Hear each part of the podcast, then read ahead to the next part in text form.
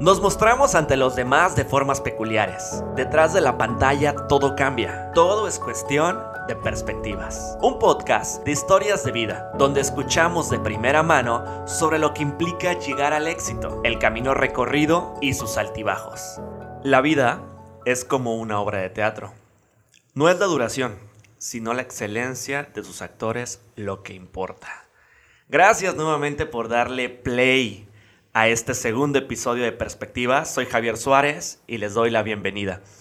Justamente comenzamos con una frase que tiene que ver con el mundo de la actuación, el mundo del teatro, el mundo escénico, porque el invitado de hoy es un artista, sí, totalmente, conoce el show business. Vaya, se los voy a decir cantante, bailarín, modelo, coach, maquillista, creador de contenido, todo le da para conocer muy bien las diferentes áreas del mundo escénico y vamos a conocer justo las perspectivas que tenemos o que él tiene de Aldair Lara. Hola Aldair.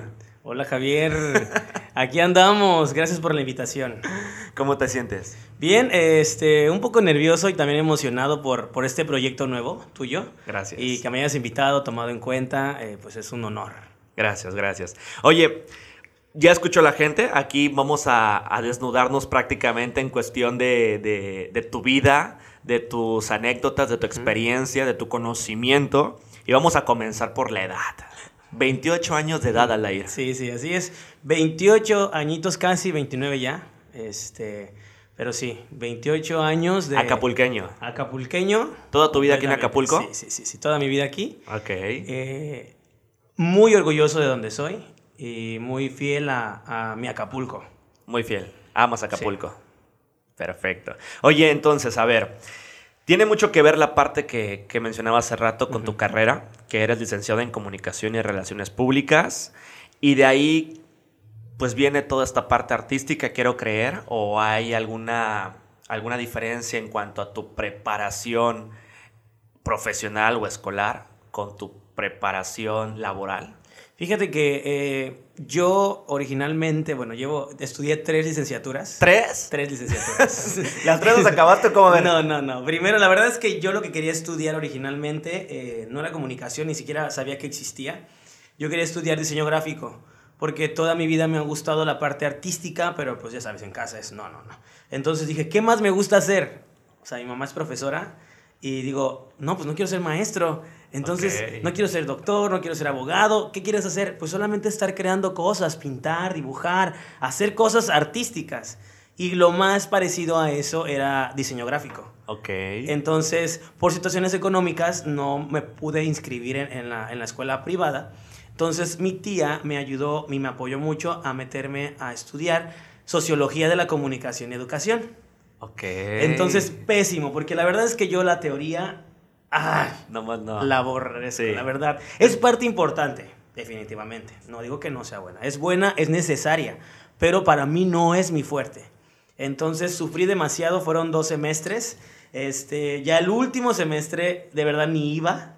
O sea, yo ya estaba decidido a trabajar todo ese último semestre para juntar para mi inscripción en la escuela, en, el, en, la, en la escuela que iba a estudiar diseño gráfico.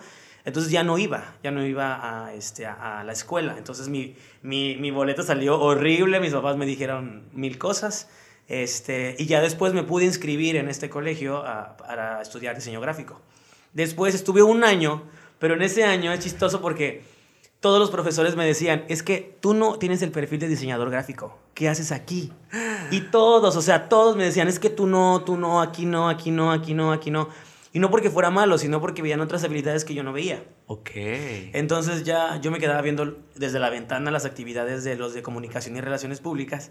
Y digo, ay, pues está padre, eso de hablar ante la cámara, el micrófono, bla, bla, bla. Dije, ay, creo que sí. Entonces, este, todos los maestros me decían, no, es que no, no, no, no. Después conozco el teatro musical y ya platicando con unos amigos me dicen, es que Tal vez no puedas estudiar artes escénicas, pero lo más parecido es comunicación, porque eh, definitivamente trabajas habilidades que te van a ayudar a desenvolverte. Entonces, ¿por qué no estudias comunicación? Entonces, ya después de pensarlo mucho tiempo, o sea, me cambié y después les dije a mis papás, me cambié de licenciatura. Oh. ¿Cómo crees? Otra vez. Y le digo, ya déjenme. Por suerte, la verdad, eh, siempre tuve, he tenido unos papás que sí estrictos, sí siempre, ya sabes, los ideales que traen, pero siempre me dejan como hacer. O sea, siempre, toda la vida es como, ok, pues hazlo. Ok, pues hazlo. Ok, pues hazlo. no tan limitado, ¿no? No, no, no, no, Desde, la verdad es que la escuela, eh, la primaria sí fue lo mío. O sea, la verdad es que salí con muy bueno. ¿Quién no, verdad? el ¡Qué orgullo! el kinder también me fue muy bien. Pero ya en la secundaria, fíjate que yo me iba mucho a, a divertir. Hacía mis trabajos, me distraigo mucho. Entonces, siempre ellos me dijeron, con que me pases la materia es suficiente. O sea, con que salgas con seis y no me repruebes, por favor. Entonces, este eso, a eso me han apoyado mucho. Ha habido otras cosas que, que obviamente hemos chocado como buen adolescente, como buen hijo, obviamente chocas con los ideales de los papás, pero después vas entendiendo el por qué y el para qué de las cosas y ya tu mundo empieza a cambiar. Oye, entonces, tres licenciaturas. Primero, Sociología de la Comunicación, que solamente te faltaba el último semestre. No, no, o sea, bueno, para, terminar un año, para terminar un bueno, año. el último, ¿cuántos años son? Eran Cuatro años. Cuatro años. ¿Ya te habías chutado tres años de tu no, vida? No, no, no, O sea, nada más estudié un año. Ah, ok, ya, ya, ya, ok. ya terminé. bueno, entonces. Reaccioné a tiempo. Aún así, te chutaste un año de tu vida en la carrera de Sociología de la Comunicación. Posteriormente, te fuiste a diseño porque eso era lo que realmente querías. En teoría, querías diseño, ¿no? Sí, sí, sí. Pero tus profesores, la gente, ahí te decían que pues, tú, no, tú no conectabas con el diseño. ¿Eres bueno dibujando? Soy, soy creativo soy creativo, pero no soy un dibujante. Pues, o sea, no te puedo decir, ay, te voy a hacer un mega boceto. No, pero, en tu cabeza sí. Sí, o sea, de repente eran, o sea, muchas cosas que nos decían el maestro, tienen que lograr una empresa con el logo así, así, así, así, y todos ya sabes, este, el Photoshop, bla, bla, bla, Illustration, todo. Pero, este, yo, yo, yo de verdad lo hacía en PowerPoint y todo lo ensamblaba así como yo podía y, y, al final el, proyecto era padre. Entonces me decían los maestros, es que, o sea, si eres bueno, pero pues no es lo que se necesita aquí. Y nunca fue en mala onda, siempre me lo dijeron en buena onda. O sea, es que creo que aquí no, no vas, aquí no Entonces también fue un año de diseño, gráfico, atrás y de repente llega la carrera de comunicación. ¿Por qué quedarte en comunicación? Porque ahí sí, ¿por qué no pasó lo mismo que pasó en diseño gráfico y por qué no pasó lo mismo que pasó en sociología de la comunicación en tu carrera de comunicaciones y relaciones públicas? Bueno, en primera me dije, no puedo estar en carrera, en carrera, en carrera. Y aunque sí vas aprendiendo, aunque sea un año, te va dejando enseñanzas. Yo decía, no, o sea, ¿hasta cuándo voy a encontrar? ¿no? Ya encuentra, termina este proceso, eh, termina este proyecto y aquí quédate. Entonces lo aproveché lo, lo, mejor posible para adoptar ciertas habilidades que me iban a servir. ¿no? Y la verdad creo que sí me ayudó mucho esa sí la acabaste. Esa sí la acabé. okay. pero la verdad es que no estoy titulado. Entonces, licenciado no soy. Ok, eres comunicólogo. Soy comunicólogo. Eres alguien que comunica, que entretiene, que comparte, porque justo ahí va. Antes de entrar a la carrera de comunicación, mencionaste que primero estuviste en el club de teatro musical. Sí. Que primero, antes, mientras estabas en diseño, te integraste a, al, grupo de teatro. Y justamente son, son los temas que, que quiero tocar contigo porque ya lo dijimos, actor, cantas, bailas. La parte de la actuación pues también te lleva a arrojar un poco en el modelaje en cuanto a, posar, a modelar, a decir cosas con tu cuerpo. La parte de, ser eh, maquillista o el make-up en, las obras, el, hecho que tú también te, lo hagas de una manera tan fácil. ¿Cuántas obras has hecho? O sea, ¿cuántas obras has realizado? ¿Cuántas sesiones de fotos no te han tomado? ¿Cuántas? ¿Cuántos make-up no te has hecho? ¿Llevas el conteo de eso? No, ya, la verdad es que eh, soy una persona que ese tipo de cosas las suelta. O sea, las vivo, las disfruto en el momento, pero ya. Ya pasó. O sea, ya pasó y todo. Lo que sigue. Sí, lo que sigue. O sea, como a los cinco... Llevo, llevo actualmente casi nueve años haciendo teatro musical. Nueve años. Nueve años. Y yo te digo, a los cinco años, o sea, todavía me daba como la oportunidad de contar porque hacíamos de repente tres producciones al año. Entonces era como, ok, 30, 40, 55, pero yo digo, ya, o sea, tampoco me voy a estar preocupando contarlas, o sea, qué estrés, no, o sea, disfrútalo, vívelo, deja todo lo que tengas que dejar ahí en el escenario y continúa y continúa y continúa. Entonces, pues definitivamente el teatro es algo mágico y que he disfrutado muchísimo y sí me ayudó a entender muchas cosas que después apliqué en comunicación y viceversa. Es que llegaste primero al teatro, o sea, el hecho de llegar al teatro es Igual ibas con miedo escénico, igual vas con los ojos vendados en cuanto a qué se trata. Yo veo que actúan, yo veo que bailan, pero pues de qué se trata exactamente, ¿no? A raíz de eso, ¿de dónde nace el gusto por el teatro? ¿En qué momento te decides a integrarte a ese grupo? ¿Por qué? Mira, yo desde niño, yo veía Código Fama y yo decía, mamá, por no. favor. Yo veía Alegrías y Rebujos y digo, mamá, por favor, quiero ser actor. Y mi mamá me decía, no, no, a ver, pues, ¿quieres ser actor? Llora. Y ahí me tienes, yo llorando para mi mamá. A ver, ahora ríete. Ahora risa de malvado. Ahora, este, a ver, muérete. Entonces, así, mi mamá se divertía muchísimo conmigo, de verdad. y, y desde pequeño, entonces, la verdad es que la habilidad, la habilidad del canto, no la traía. Ok. Ay, honestamente. Y mis papás me lo decían mucho. Es que no cantas, es que no cantas. Pero tú te llevas tus conciertos. Pero yo seguía cantando y a los vecinos los harté. La verdad es que yo como ni siquiera tenía oído musical, yo ni siquiera sabía que era estar desafinado o que era estar este, afinado. Entonces yo decía, sí, yo cantaba y yo le decía, mamá, quiero ser cantante. Y me dijo, mamá, no, estás loco, de eso no se vive, de eso no se puede. Y, y en realidad, ahorita ya entiendo que sí tenía razón, en realidad no cantaba, ¿no? Ahorita ya cantas. Ahorita ya, ya canto, ya canto, este, en la regadera. No, ya, ya, ya ha habido años de preparación, Claro. de entendimiento y de mejora. Nueve, ¿no? Dices. Nueve, nueve años, justo nueve años.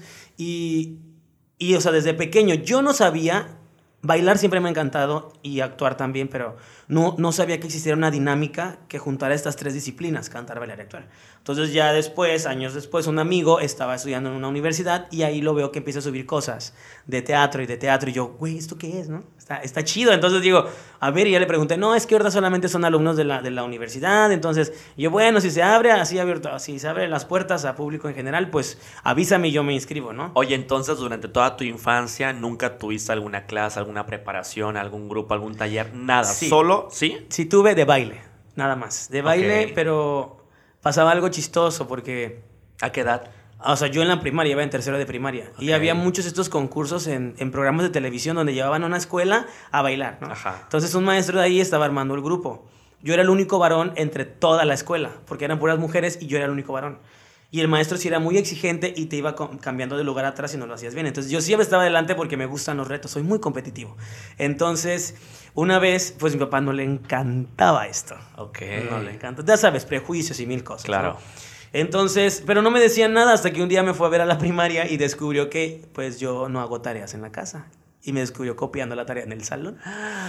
Entonces no me dijo nada en ese momento, pero ya cuando fue por mí a la escuela, no me dejó entrar a la clase de baile. Me dijo, ya no, ya no, ya no, ya no.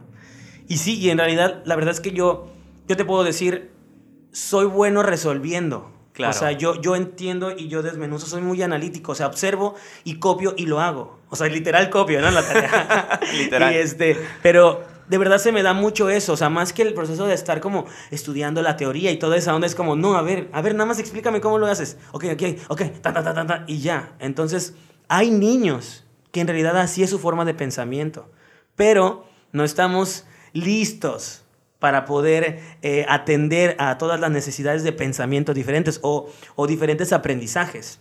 ¿No? Entonces, pues bueno, la- lo mío, lo, art- lo artístico y lo creativo siempre estuvo presente, pero no más nunca. Sí, eh, no, es que es eso, justamente la parte, del- digo, los psicólogos lo deben de conocer mejor en cuanto a las formas que, que piensa el cerebro, eh, los lados, los hemisferios, etcétera.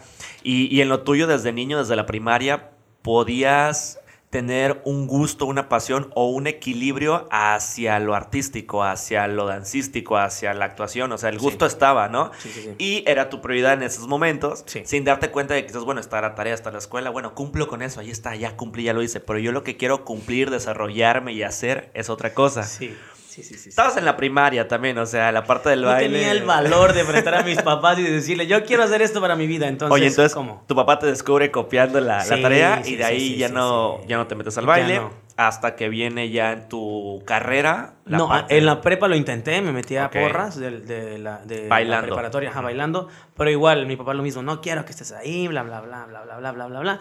Entonces yo dije, ok, pues... está Pero el, el dominio escénico siempre ha estado presente en tu vida. Siempre, o sea, mi mamá dice es que siempre ha sido una, una pirinola que está de aquí para allá. Entonces, en realidad siempre ha estado la habilidad y todos los papás en realidad se dan cuenta cuando su hijo es artístico. Pero imagínate, a veces, en mi caso, eh, lo intentaron frenar porque no era un, est- un estilo de vida que ellos conocieran. En realidad Claro. no lo hacen porque, ay, no, en realidad no conocen ese estilo de vida. No hay Y nadie en la familia Sí, también. entonces para ellos es desconocido y lo desconocido pues está mal.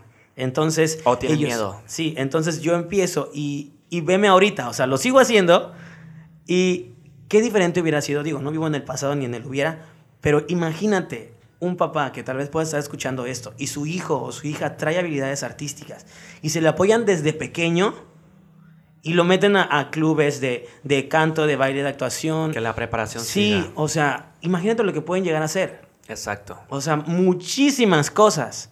Entonces, todavía las artes en la República Mexicana, en México, no está completamente, bueno, solamente en ciertas ciudades, ¿verdad? Pero en otras ciudades, como aquí, mi bello Acapulco, pues no está tan potente. Pero podemos empezar a hacer el cambio en realidad. Claro. Totalmente. Entonces, confirmamos que, tu gusto por el arte viene desde, desde niño, si no es que desde que naciste. Yo creo que sí. Realmente, o sea, desde la primaria, con el hecho de, estar hasta adelante para en los números de baile, meterte a porras en, la preparatoria y ya en la carrera encontrar pues este club de teatro donde ya te integras al 100% y ya viene una libertad total en cuanto a tu desarrollo escénico. Y mira cómo son las cosas, o sea mencionabas que en sociología de la comunicación la teoría pues nomás no, o sea, le hacías el fuchi, no quiero la teoría, pero llegas a un club de teatro, un grupo de teatro donde un guion es prácticamente como una teoría.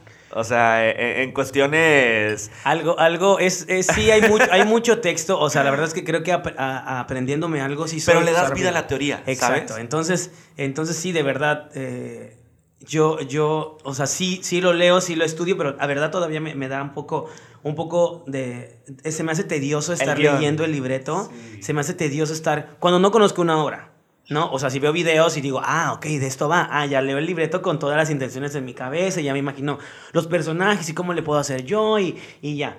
Pero, pero sí, en realidad me da un poco de, Se me hace tedioso esto de, de, estar leyendo, la verdad. O sea, sé que lo he ido aprendiendo. Me gusta leer libros, me gusta, me gusta eso. Eh, empecé leyendo novelas y ya ahorita ya empiezo como a leer libros que, que me ayuden a trabajar la, la, em, inteligencia emocional. Claro. Entonces, sí los leo porque sé que me van a servir. Entonces, ahí venzo esa, esa inmadurez de decir, ay, es que qué hueva leer. O sea, a ver, lo necesito hacer porque necesito evolucionar para obtener lo que yo quiero. Entonces, eso de que, ay, me da flojera leer, o sea, al caño. ¿Se puede decir groserías? Perdón. Sí, claro. claro. dijimos que al desnudo, tal cual. o el caño, una gran grosería, ¿no? Me sentí ofendido. No, este.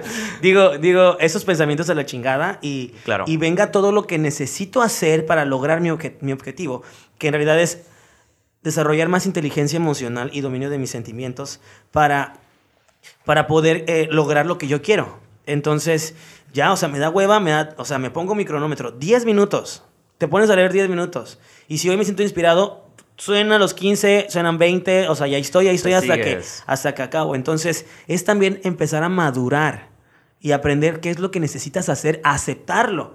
Y no, ay, es que no quiero, es que me da... A ver, entonces estás jugando. Entonces, por eso hay muchas personas que tienen 40, 50 años con frustraciones, porque en realidad siempre fueron como dejando, procrastinando, aceptar estas responsabilidades que van con la vida y con la edad. Oye, entonces tu preparación se da al inicio, desde niño, pues el baile, totalmente. Te gustaba moverte, bailar, alzar la pierna, los brazos, la cadera, todo el rollo. Después viene eh, la parte de la, del porras, ah. que, tiene que ver, ¿no? Y, la parte de la actuación, que es un dominio escénico, que es interpretar prácticamente con el cuerpo. ¿Y, en qué momento llega el canto? ¿Cuándo te dicen, no, tú no cantas? O sea, no, desde, es que, es que Sí, desde niño, pero ya que entras en las grandes ligas o en los grupos de teatro, que tú vas súper wow pensando que puedes cantar y, ¿quién te detiene? Y te dice, a ver, En realidad, en realidad eh, fui creciendo y me fui dando cuenta que de verdad no cantaba. Entonces, a la par de que entré a este club en donde llevo eh, nueve años, este, entro, hago una audición para, un, para una compañía de teatro que estaban haciendo Vaselina. Entonces, este, hago la audición cantada, ah, o sea, mal. Aquí en Acapulco. Sí, aquí en Acapulco. Hago la audición de baile y me dicen, es que bailas bien, pero es que no cantas nada y buscamos a alguien que cante y que baile. Y yo, ah, está bien, gracias. ya me fui. Y cuando llego a mi casa me dice, mamá, te habló la maestra fulana de tal que si le puedes marcar, y ahí está el teléfono. Ya le marco. Es que así me lo dijo, o sea, me acuerdo, me acuerdo muy bien. Porque son palabras que a veces no medimos y que no sabemos si pueden afectar a alguien. Me dice, mira, pues como ya no llegó nadie a la audición y tú eres el único que llegó, que no cantas, pues te vamos a aceptar, pero no vas a cantar, vas a hacer playback. ¿Quieres o no quieres? Y yo, claro que sí, o sea, lo de menos, hago el mejor playback de la historia. Pero sí, yo, sí, sí, claro, claro, claro que sí. Entonces, empiezo ahí y, y, esta maestra que era de baile, este, cada ensayo, cada ensayo era, eh, es que no cantas, es que no cantas, es que no cantas, es que no bailas bien, todos lo hacen maravilloso menos tú. Y así, o sea, literal, era como de, ¿qué le hice, no? ¿Qué pedo, qué pedo, qué hice, ok? Y después entró otro chavo que sí cantaba mejor y ella me quería sacar para meterlo a él.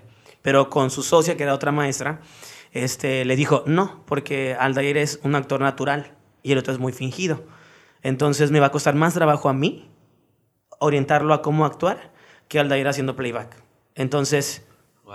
entonces ay, yo amo que me haya permitido continuar porque también fue un aprendizaje. Claro. ¿no? Y, y, sabes, Eh, obviamente esas palabras no, no, nunca llegaron como al odio. Sí me extrañaba que fuera tan ruda, pero siempre fue como, a ver, ok, no eres bueno, pero te estás preparando, ¿no?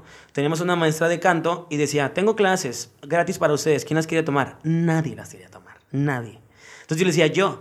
Y se volteaba la maestra y me decía, entiende que no vas a cantar, nunca vas a lograr que te hagamos cantar, es pérdida de tiempo. Y le digo, pero si está ofreciendo las clases Y tú y, y quieres. nadie las quiere tomar, ¿por qué no las aprovecho yo? Ok, tómalas, pero vas a hacer playback, ¿ok?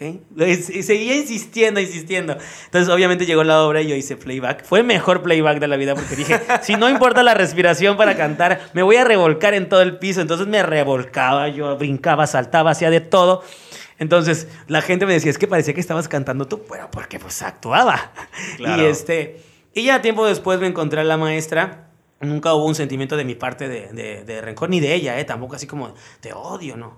Y ya me fue a ver otra obra y pues ya donde ya tenía más conocimiento y cantaba mejor y se esperó a que saliera para decirme felicidades. Wow. Me engañaste la boca, eh, sigue así, tienes talento, lo estás desarrollando, dale. Entonces, en realidad nunca viví con, algún día le voy a demostrar. Hay que, hay que también estar conscientes de que, que, que uno no tiene que ir por la vida demostrándole a la gente nada. O sea, yo sé de lo que soy capaz y tal vez mi habilidad de canto no está desarrollada, pero yo sé que lo puedo hacer. Ok. Entonces, yo cantaba en todas las funciones y no me lo esperaba y se esperó a que acabara la función y me dijo esto. Entonces, yo así como de, ay, se siente bonito, pues, y le digo, gracias, de verdad, gracias por tus palabras, no sabes, siempre es bonito que la gente te reconozca cuando estás evolucionando, ¿no? En- en- en- entonces, en esa parte ahí hay dos situaciones, hay dos cosas que, que yo puedo observar en cuanto uno a la maestra que, que te decía que no, que no, que no, que no y que no y Nel. Ajá, sí. En cuanto a, a la parte del canto, pero también tengo entendido que en el teatro, pues, eh, eh, la vida es complicada, difícil en cuanto a la preparación, en cuanto a las oportunidades, en cuanto a que pueden ser muy reales y esa realidad pues, de repente chocas, ¿no? Sí. Por la preparación, la exigencia de los maestros, el respeto al escenario. ¿No crees que de repente, obviamente, también la maestra era tipo, pues... Ella creció también con esa exigencia claro, quizás claro, claro. y era por entregarle algo de calidad al público o en otras situaciones era vamos a exigirle a tal grado que piense que no puede pero que se quiera superar Es que, es que mira, en realidad tú lo puedes pensar como tú quieras. las perspectivas Pero eso, exacto, pero eso también te determina cómo eres en la- de persona. claro Te determina tu futuro, te determina cada acción, cada logro, frustración, eso determina cómo eres. Y tu capacidad mental en cuanto a decir ok me lo están diciendo pero yo creo otra cosa de mí yo creo que si lo intento si está la oportunidad si si le estudio si a veces pueden decir es que tengo disciplina quizás no tengo el talento pero Claro. pues estoy metiendo Sí, duro sí, sí, sí. Y, y ya si agoté las alternativas, pues ya veremos. Pero mientras tanto, voy a agotar todas las alternativas para prepararme. Corte A, ahorita Claro. ya tienes un oído eh, que detecta. Un poco ya más trabajado, un poco más, más, más trabajado. trabajado, Sí, sí, sí. una voz que ya, ya ubica en cuanto a, a, a agudos, Notas, graves, notas, todo ese rollo, ¿no? Entonces, una vez que ya está la parte del baile, la parte de la actuación, que como te lo dijo una de las maestras, Aldair es un, un- un actor natural, viene la parte de- del canto. ¿Es complicado la carrera artística? ¿Es complicado hacer teatro? ¿Es complicado esta área de las artes? Mm, ¿Cómo decirlo? ¿Sabes qué? Creo que se ha creado un, todo un ambiente alrededor de, la, de las artes, porque esto es como todos, o sea, el doctor no dice, ay, voy a ser doctor y estudia un semestre y ya. ¿Cuántas noches en vela no se lleva estudiando? Y aún acaba la carrera. O sea, ya acaba la carrera y nada te dice que vas a tener un trabajo seguro de doctor o de dentista o de arquitecto. En realidad no. Pero aquí como se ve tan liberal y, y, y ¿cómo decirlo? Y reta el status quo. O sea, sí tu entorno es como de, no, o sea, aparte yo no conozco a nadie que ha vivido de esto. Y, y imagínate, no. Y aparte, pues sí hay un poco de, de rudeza en, en el entorno que es, no, o sea, no cantas, estás feo, estás negrito, estás dientón, estás esto y el otro y aquello. Y es como, "O- ok, es- espérame, pero pues también hay doctores chaparritos, gorditos y aún así pues lo logran hacer. Claro. Entonces, ¿por qué yo no podría hacerlo? En realidad creo que si tu entorno te apoyara como apoya a otras licenciaturas, a otras carreras, a otros oficios, esto podría ser diferente. No, porque puedes hasta crear tus propias oportunidades, no necesariamente irte a una televisora, no necesariamente irte a una gran compañía de teatro musical, en realidad puedes crear tus propias oportunidades, pero, como todo, implica ciertas actividades o sacrificios Claro. que se están o no se están dispuestos a realizar. Eso es muy importante porque, ok, yo puedo decir, es que yo quiero estar mega mamer, o sea, cuadro, six pack, pecho, todo así, pero a ver, ¿sabes lo que implica? Dejar de comer el pan, la pizza, todo eso. A ver, y yo hablo conmigo, a ver, Refresco. ¿de verdad quieres? ¿Quieres tener esos cuadros? ¿Quieres cumplir esos sacrificios o no los quieres? No, pues no, es que- no quiero. Ah, ok, entonces, ¿qué quieres hacer porque quieres estar atlético y todo eso? Ah, ok, encuentro una dinámica que me ayude a estar atlético, pero yo sé que tal vez un six-pack y unos brazos así gigantescos, pues no voy a tener porque en realidad no quiero pagar el precio del sacrificio. Y eso es hablar contigo mismo y decir, ay, quiero esto, pero, ay, no quiero ir a las clases de canto, ay, no quiero ir a la clase de baile. Entonces, cabrón, no quieres el sacrificio, porque implica estar preparándote y preparándote y preparándote. Y sí, por ser una actividad física te vas a lastimar algún día. Entonces, sí, pero vas al doctor, te curas la pastilla, la- el fomento y ya. Pero hay sacrificios que quieres y no quieres pagar. ¿Estás dispuesto a pagarlo, sí o no? En conclusión, es complicada a medida que uno lo quiera. ¿no? Totalmente. O Exacto. sea, tú te pones los retos en cuanto a dónde quieres llegar en esta carrera y si quieres llegar a esas alturas o a esos niveles, pues hay que echarle ganas, hay que sacrificarse, hay que meterle. Y si no, pues no pasa nada, simplemente no, no vas a tener quizás los mismos espacios, las mismas Pero vistas. sabes, a veces elegimos vivir tanto en el drama. De verdad, y es una frase, una frase que digo mucho. eh, nos gusta vivir tanto en el drama porque es tan fácil ponerte a llorar y que venga tu entorno y te diga, ay, pobrecito, vas a estar bien. A que te digan, órale, cabrón, ¿querías esto? Chingale. ¿Qué es Claro. más bonito? Que te apapachen o que te traigan así. ¿Verdad? Entonces, nos encanta vivir en el drama. Nos encanta. La víctima. Exacto, entonces, pues hay que hablar bien contigo mismo. Hay que encontrar, habla- o sea, hacer una introspección y decir, a ver, Aldair, ¿qué quieres? ¿Vas para allá? ¿De verdad quieres esto? Todo lo que implica o no. Entonces, no está mal decir, la verdad es que no lo quiero. O quiero llegar allá, pero ya ahorita el mundo está tan evolucionado que puedes llegar allá de mil maneras, siempre y cuando te prepares y no a fuerza por un mismo camino. Ya hay muchos caminos. Exacto, entonces Muchos. las redes sociales te o ayudan. crea uno. Exacto. Crea tu propio camino. Pero obviamente crear tu propio camino va a implicar más actividades Sí. que estás dispuesto a pagar, ¿sí o no? Totalmente, Exacto. totalmente. Entonces, Hobby o profesión. ¿De qué? El arte, la Ah, actuación. es profesión. Profesión, totalmente. ¿Tú cómo lo ves? ¿Tú cómo lo vives? Yo lo vivo, fíjate que con la pandemia las artes fueron co- completamente golpeadas. Y ahí es ahí donde hablé conmigo mismo.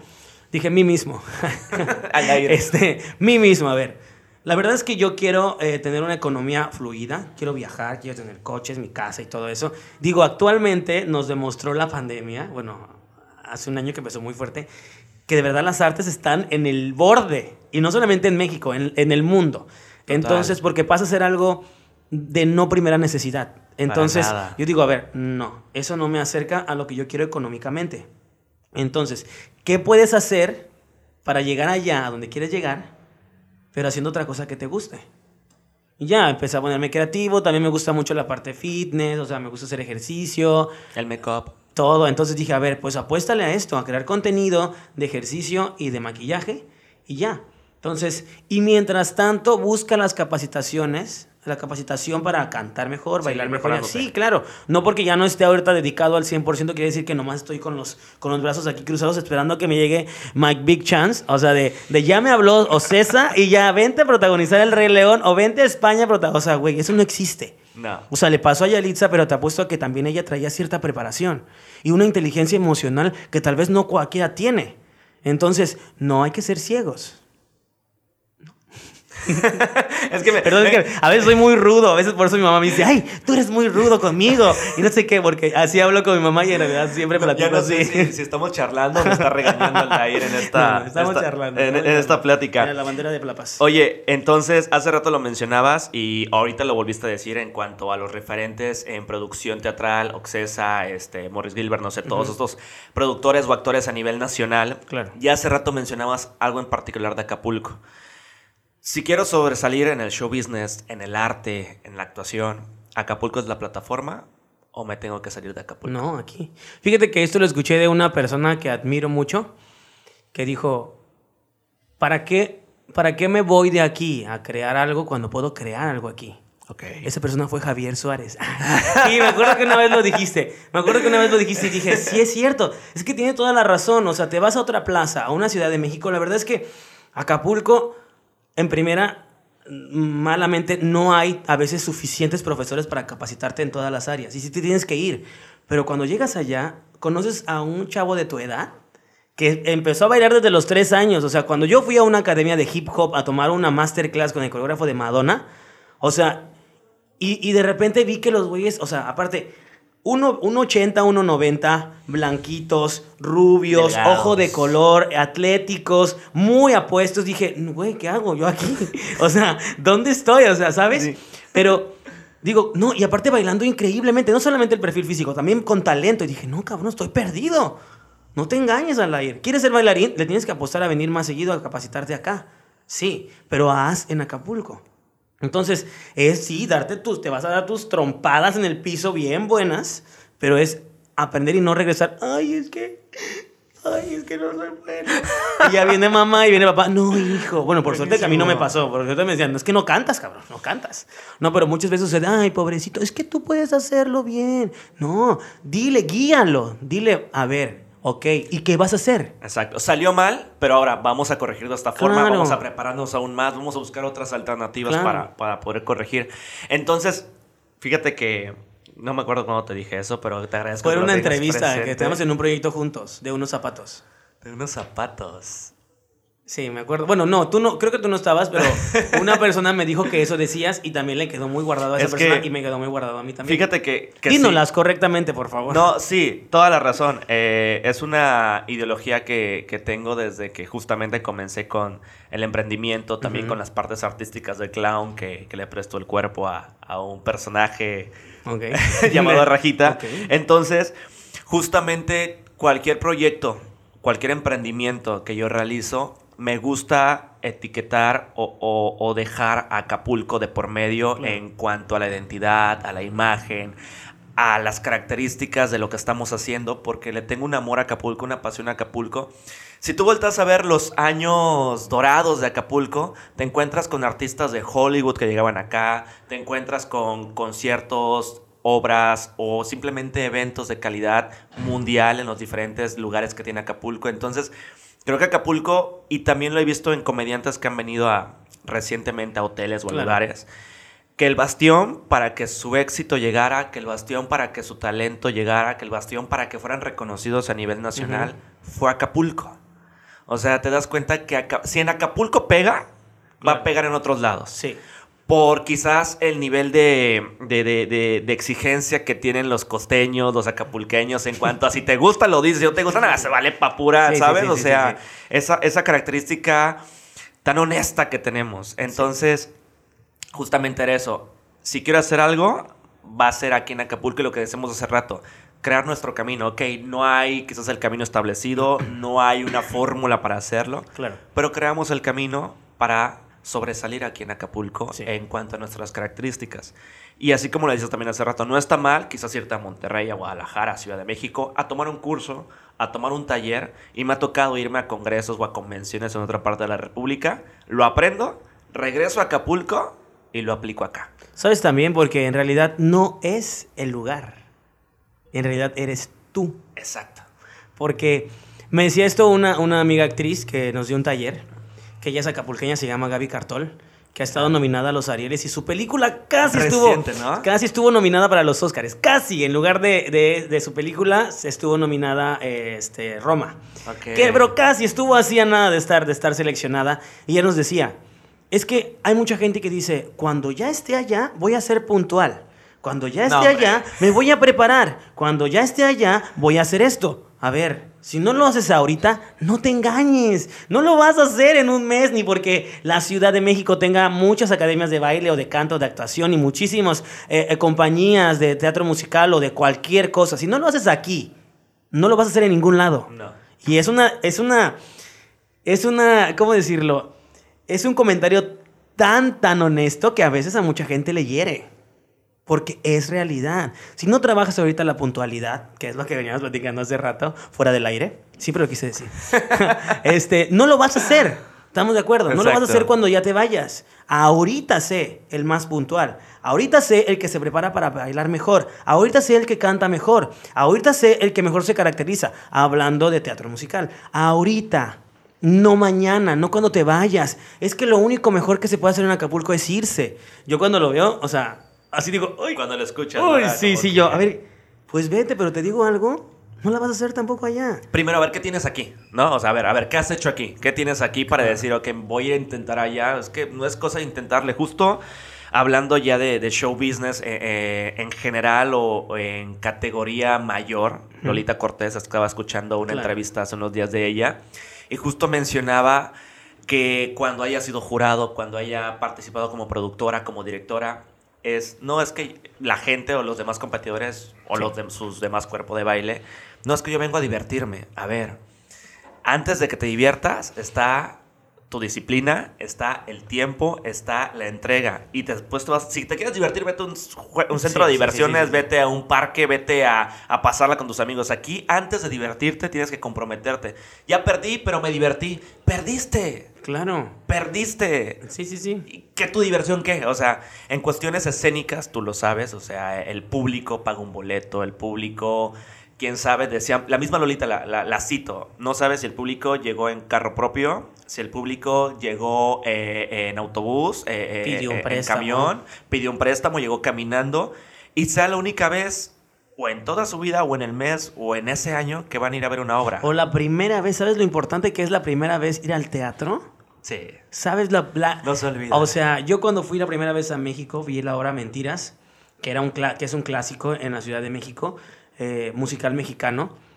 O sea, yo estaba llorando.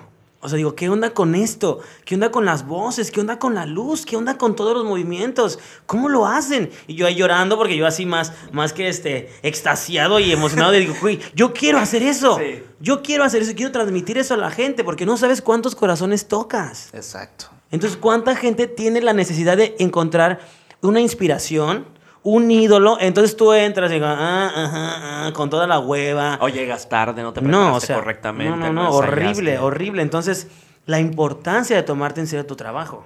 O pasa lo que decías hace rato. Estás en los ensayos y en el ensayo pues es para ir practicando, ir mejorando, ir corrigiendo lo que vas a presentar Claro. en el día del estreno. Entonces en el ensayo están, me ha pasado mucho, yo choco con ellos en cuanto a, no es que ahorita nada más lo voy a marcar, no es que ahorita nada más voy a, voy a hacer como que le hago. Y decías lo mismo hace rato. Si no lo haces ahorita correcto, si no intentas hacerlo bien, no vas a saber en qué te equivocas, en qué haces bien. Y en el estreno no lo vas a hacer No. tampoco. Entonces es justamente desde los ensayos Sí. que el mismo público sepa que hay una preparación, no de semanas, sino de meses, de años, preparando una puesta en escena, Sí. un maquillaje, un vestuario, todo lo que haces. Tú haces el canto, haces el baile, haces la actuación, el make-up, todo el rollo. De todo eso que haces, ¿cuál a ti te llena más? O sea, ¿cuál, cuál, cuál Ay, crees no, me que digas, es? Me hace difícil esta pregunta. ¿Cuál crees que di- si te dieran a elegir entre todas esas, sabes que nada más te vas a dedicar a, a esa de ahora en adelante?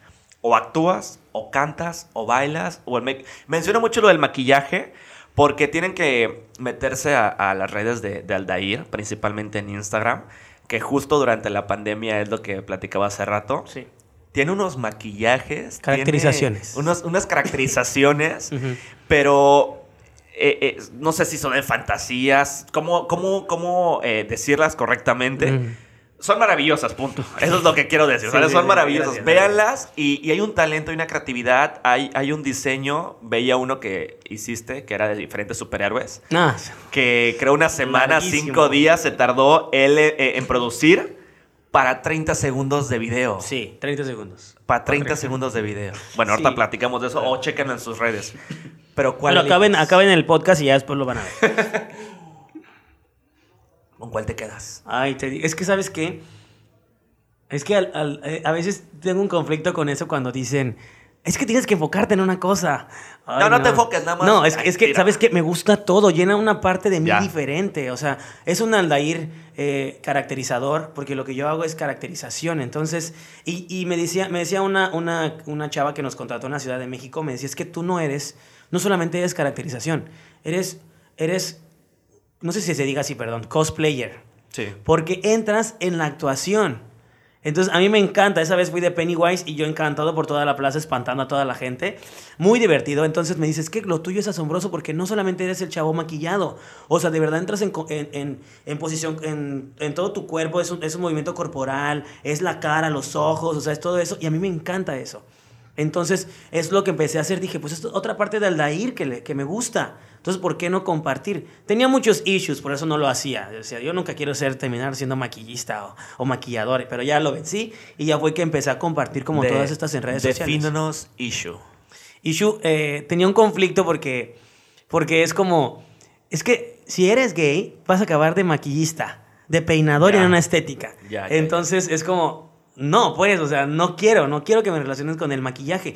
Y acá era, pero eres muy bueno caracterizándote, ¿por qué no lo...? Y yo, no, es que no quiero que me, que me, que me estereotipen así, pues, o sea, ¿cómo le muestro que hay otra alternativa de ser, de, de ser Aldair el que maquilla y todo eso, ¿no? Entonces hasta que ya entendí, pues es que no lo vas a hacer igual que cualquiera, o sea, que, que otros, vas a meterle tu estilo. Y ya fue como empecé a hacerlo a mi estilo, lo que a mí me gusta, ¿no? Oye, y a veces ese issue está nada más aquí. Sí. O sea, está en tu cabeza.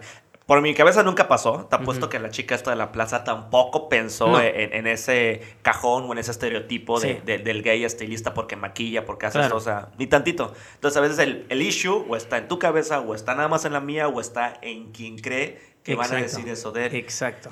Pero ¿y si lo dicen?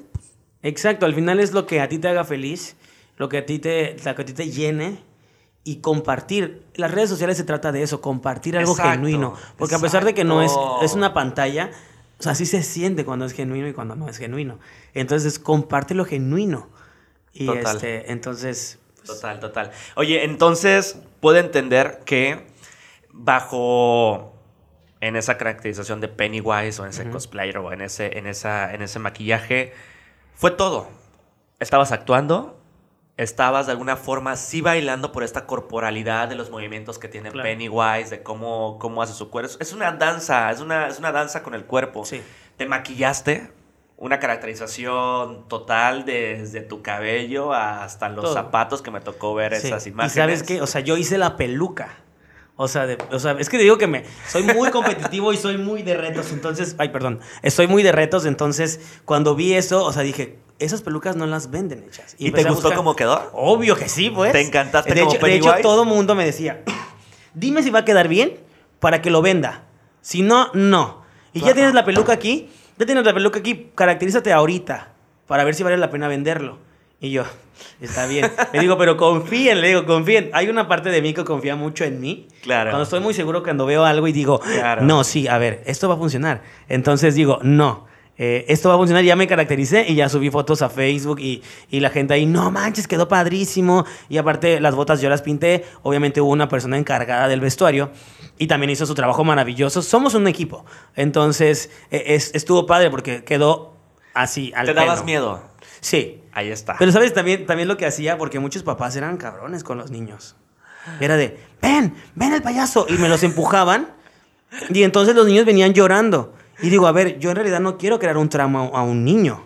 Entonces ya me dejaba como la, la actuación a un lado y sí les decía, ven, ¿cómo te llamas? Y ya les hablaba normal. Traía unos dientes y ya me los escondía yo aquí así. Y ya les decía, a ver, ven, ¿cómo te llamas? No, que fulano. Ah, ok, mira, no pasa nada. Soy tu amigo. Ah, no, Tómame no, una. es que no es tu no, culpa. no, porque Mira, oye, soy- yo conozco una amiga que es traumada con los payasos y digo, yo no quiero aportar en eso a la humanidad más traumados con los payasos. ¿O quieres que no te contraten porque tienen trauma de los payasos? Es que es diferente.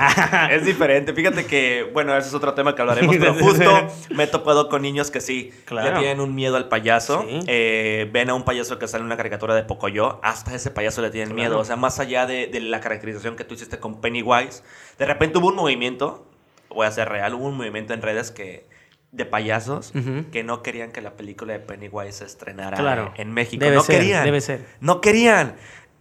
Para mí me pareció ridículo, te lo juro, me pareció ridículo. Es una película, es B15, van adultos. Si los adultos meten a los niños es culpa de los papás. O Claro. sea, es un tema de perspectivas al fin y al cabo, ¿no? Yo en mi caracterización, en mi payaso, en mi personaje, pues trataré de ni darles miedo, ni intimidarlos, ni burlarme de ellos, Claro. ni hacer algo por lo cual se puedan traumar, ¿sabes? Exacto. Entonces, son como cuestiones ahí de, de evaluar. Sí, sí, sí. Y, y yo diría, pues, si estás en caracterización, tú espántalos, güey. Todo, dales Ay, miedo. no, no, pobrecitos. No, no me quería ir con eso en mi conciencia. Así que no sucedió. Ok. Oye, ¿te han metido el pie en esta carrera? ¿Te han Ay. tratado de, de, de tumbarte, de decir, no es que Aldair lo hace mal, no es... ¿Te ha llegado a tus oídos? Este. Sí. Sí, pero no lo pienso así. No lo ¿Cómo lo pienso como que me han hecho, me han dicho. Te digo, o sea, anteriormente sí lo creía, ¿no? Es que me ponen el pie, es que me dicen, es que como chingan con lo mismo, es que de verdad me dicen y me dicen. A ver, en realidad es pedo de las personas. Al final de cuentas, aunque suene muy cliché, es pedo de amor propio de esa persona. No es pedo mío. Yo voy por la vida existiendo. Y las personas vamos por la vida existiendo. ¿Les molesta tu luz? Sí, ya, es, es, es el cliché, pero eh, de verdad es, es muy cierto. Y ahorita ya lo entiendo, o sea, de verdad les molesta, pero porque ellos quisieran hacer en su estilo lo que ellos hacen, brillar así. Entonces, cuando ya entiendes este pedo de, a ver, no es soy yo, es el pedo de esa persona y su baja autoestima. Y no por eso me pongo en un plan de, ay, sí, mírenme. O sea, no, en realidad es, güey, pues, ¿sabes qué? Si sigue chingando, bye de mi vida. Y yo ya he entendido que tengo el poder de eliminar gente de mi vida. Gente que no me aporta nada, ¿para qué la quiero? Ok. De verdad. Entonces, o sea, ya, ya voy viendo. Y antes, antes sí decía, o sea, ay, la verdad es que me hizo, me dijo, me vio. Pero ya ahorita he entendido que en realidad no es así. ¿Recuerdas algún momento en particular que... Ay, tengo muchos, pero relacionarían con personas que no quiero mencionar.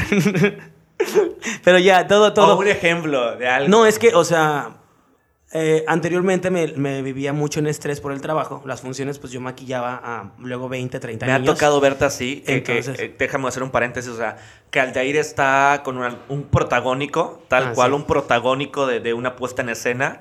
Y es el protagonista. O sea, tú te imaginas que está en su camerino preparándose con namaste, con esencias, un masaje previo, pero no. En el teatro así sucede Sí. en cuanto a que hay que hacerla de todo. Entonces, Aldair lo ves maquillando, lo ves caracterizando, no a él, a otros más que son de ensamble, que son secundarios, los ves caracterizándolos, colocándoles el maquillaje, mandándoles el vestuario, apurándolos aquí, pum, pum, pum, pum. Aldair, faltan 10 minutos para salir a escena, no estás listo, Aldair. Nada más así le hacía, nada más así le hacía en la cara. Y vámonos ya, recio.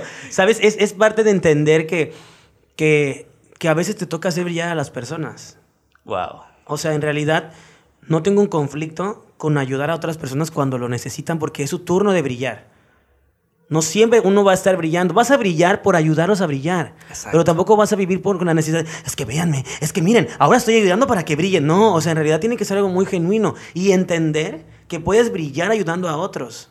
¿No? Y mucha gente no. Pues. Es la diferencia de lo que te preguntaba hace rato.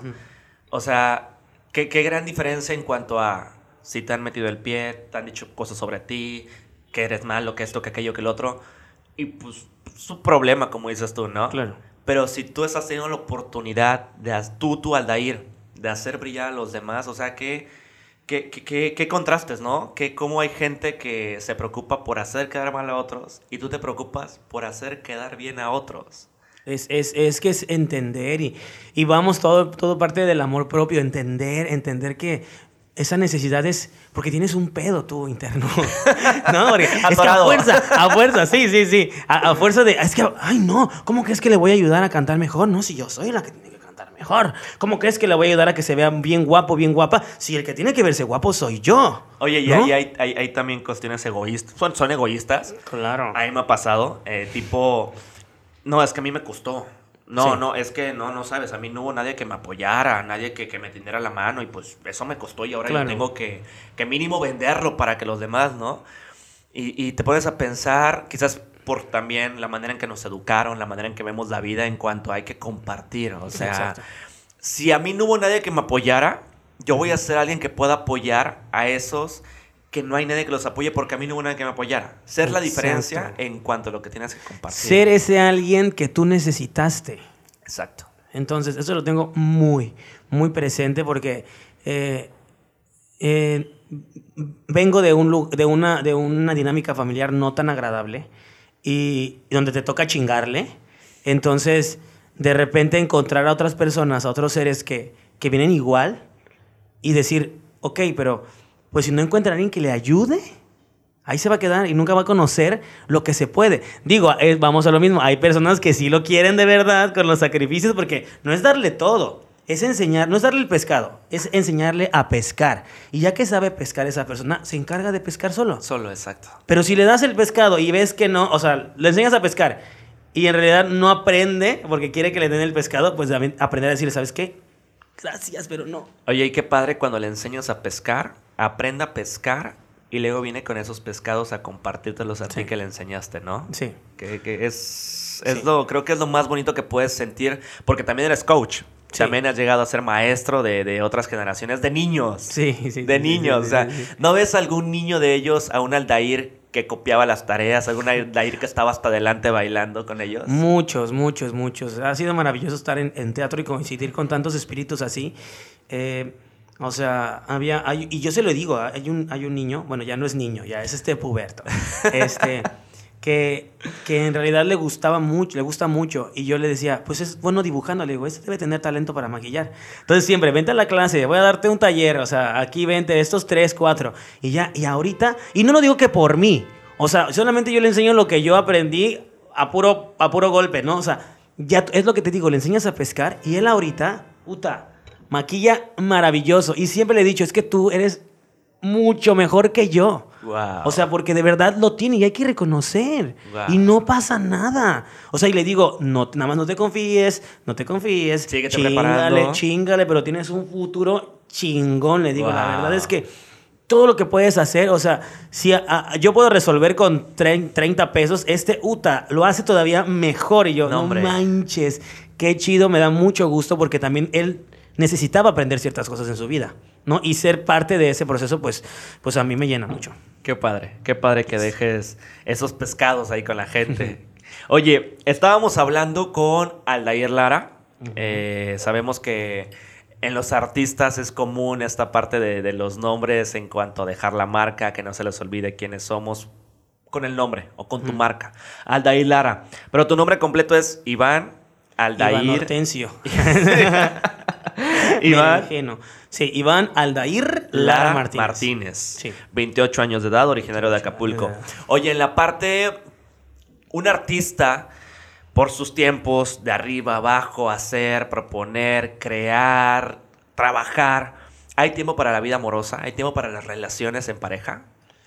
Ay, depende. Depende con quién. Depende, depende, depende si vale la pena esa persona o no. No, depende, depende en que, mira, todo en esta vida implica un enfoque. Entonces, creo que hay enfoques para todo. ok. Entonces, tal vez tu momento ahorita sea de, de prepararte, prepararte, prepararte, y ya cuando ya te sientas listo para tener una, una pareja, pues lo haces. O tal vez ya te sientes listo para tener una pareja y una, y una carrera que trabajar, lo puedes hacer también. O sea, no hay bronca, pero que estés consciente de todo. Sí, sí hay, sí hay oportunidad, este, se puede, pero más bien es encontrar a la persona con la que valga la pena hacer ¿Tú has esos podido esfuerzos. encontrarla o, o tenerla? Sí, y yo sí. Sí. Es este, sí, sí, sí, sí, sí, sí tuve la, tengo la, la oportunidad de, de compartirlo.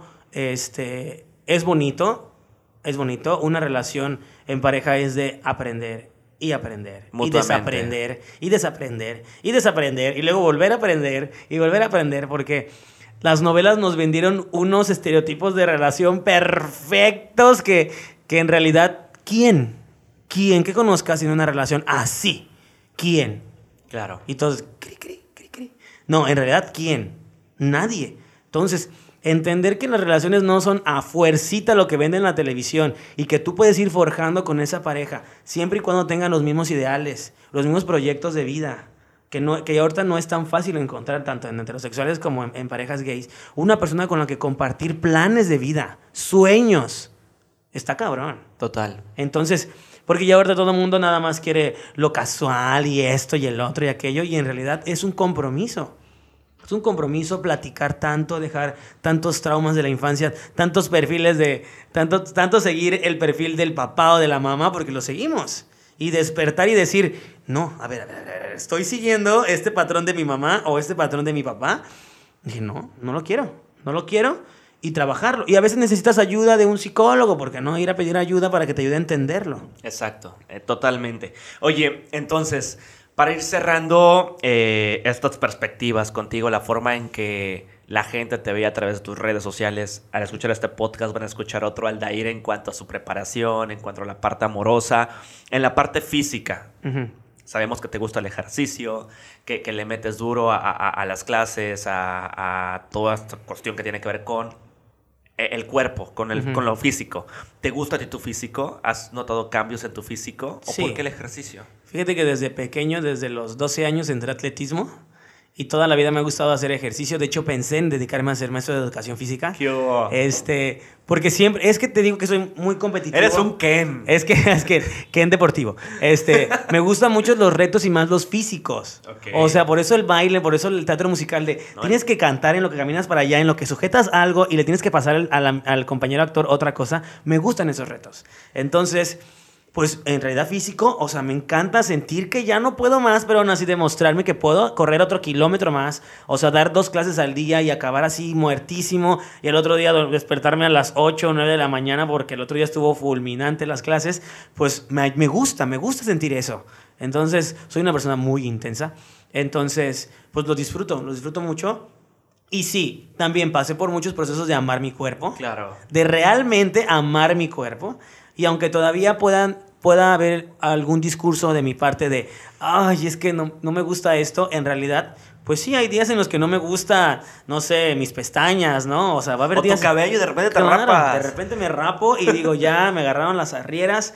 Y no hay bronca, en realidad, en realidad me gusta ya ahorita vivir el presente. Disfruto mucho tenerlo así. Entonces digo, ya, o sea, no hay bronca, va a crecer. Y no sabes todos, ¿por qué tu cabello? Va a crecer, disfruta el momento, córtate el cabello, tú también lo brinca, tatúate, disfrútalo. La vida es para eso. ¿En tus 28 años has cometido errores? chingos. Y chingos y chingos y chingos. Y, y la vida, no es que se trate de eso, pero, pero siempre va a haber aprendizajes. Si todo en la vida no hay errores, en realidad, ¿cómo vas a ¿Cómo vas a identificar cuando algo está bien y cuando algo está mal? Claro. Siempre del, error y de lo malo se va a aprender lo que es bueno. Y vas a disfrutar lo que es estar bien. ¿Tu trabajo se lo dedicas a alguien? A mí. Totalmente. sí, sí, sí. Todo es para ti. Sí, sí, sí. A mí, a mí, este. Bueno, principalmente a mí. La verdad. Perdón. Es que fui con la psicóloga, yo fui con la psicóloga. Y te hizo esta pregunta, ¿ok? Sí, no, y te hace un cuestionario, porque de verdad hay muchas personas que sus cosas se las dedica a otra persona. Entonces, no es que yo, para las personas. Y a mí así, yo sí, para otras personas, para esto, para ti, yo, para mí. Y esto, para mí. O sea, me encargo de disfrutarlo tanto. Y si ya las personas alrededor mío también lo disfrutan, pues qué chido. Sí, porque lo compartes. Exacto, lo comparto con cariño y con amor. Y si le sirve, qué chido. Pero en realidad lo hago porque a mí me dan ganas de hacerlo. ¿No? No, no, no es porque, ay, es que a la gente le va a gustar ver esto. No, lo hago porque me gusta a mí. Y ya, si en el Inter le gusta a otras personas, motiva a otras personas, pues qué chido. Yo conozco al Dair desde hace algo de tiempo, un par de años. Eh, Sigo, sigo tu trabajo a través principalmente de redes sociales, lo que publicas, lo que haces durante la pandemia, que como nos trabajamos en, el, en, la parte del show, nos tocaba eventos. Eh, Coincidir en eventos. Coincidíamos en eventos, pero a raíz de la pandemia, pues nomás no, no, nomás no. Sin embargo, a través de las redes te dabas cuenta del trabajo que estaba haciendo Aldair, te dabas cuenta de todo lo que desarrollaba, los maquillajes, las puestas en escena digitales, infinidad de trabajo. Pero a raíz de esta, de esta charla, de este podcast, tengo otra perspectiva tuya porque no, no ubicaba las cuestiones infantiles, no ubicaba por lo que pasaste en tus, en tus tres diferentes carreras. Y con lo que me quedo es con el actor natural que te decía tu, tu maestra en cuanto a, a tu proceso escénico, porque creo que es sangre de actor. Creo que naciste con eso en el sentido de que te gusta compartir. A un actor, pues, obviamente le encanta compartir que lo ven arriba del escenario. a un coach o un maestro como eres tú. Obviamente tienen que compartir para que Sí. los demás puedan aprender. Y al fin y al cabo con la personalidad que tienes, que te gusta mostrar, que te gusta que lo vean, que te gusta que si te preguntan Muy estás ahí, protagonista, muy estás ahí. protagonista. No, y más allá de eso, que la gente te pueda preguntar cómo se hace, cómo le hago, o voy bien o voy mal.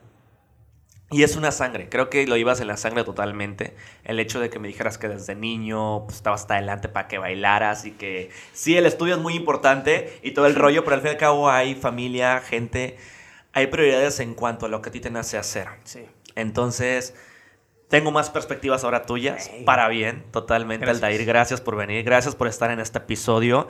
Y para ir cerrando, me gustaría que, que a la gente que nos escucha o que también nos ve a través de YouTube, algún consejo de vida, algún consejo que creas que en general le puede funcionar a esa persona que nos está escuchando. Cuando tenga la necesidad de ir a terapia y aprender sobre el dominio de tus emociones, háganlo. Es importantísimo eh, la inteligencia emocional en cualquier ámbito. En cualquier ámbito para la vida diaria es importantísimo. Entonces, cuando tengan la oportunidad de, de- de hacerlo o sientan, es que ya necesito ayuda, háganlo. Háganlo, no esperen, porque es el llamado del cambio. Entonces, si no le haces caso, vas a seguir en lo mismo. Sí. Ya escucharon. Gracias por venir, Aldair. No, gracias a ti por la invitación, hombre. A veces nos dicen, ay, es bien enojón, intenso y regañón, porque así siempre me dicen que Es la sangre de regañón. actor. Es la sangre de actor. Gracias por escucharnos. Esto fue Perspectivas, segundo episodio, segundo capítulo. Gracias a Veo Media, quien se encarga de la producción de este podcast. Muchas gracias a ti por escuchar, por darle play. Comparte, que esto puede hacer que cambie la perspectiva de mucha gente. Gracias, soy Javier Suárez. Nos vemos en el próximo episodio.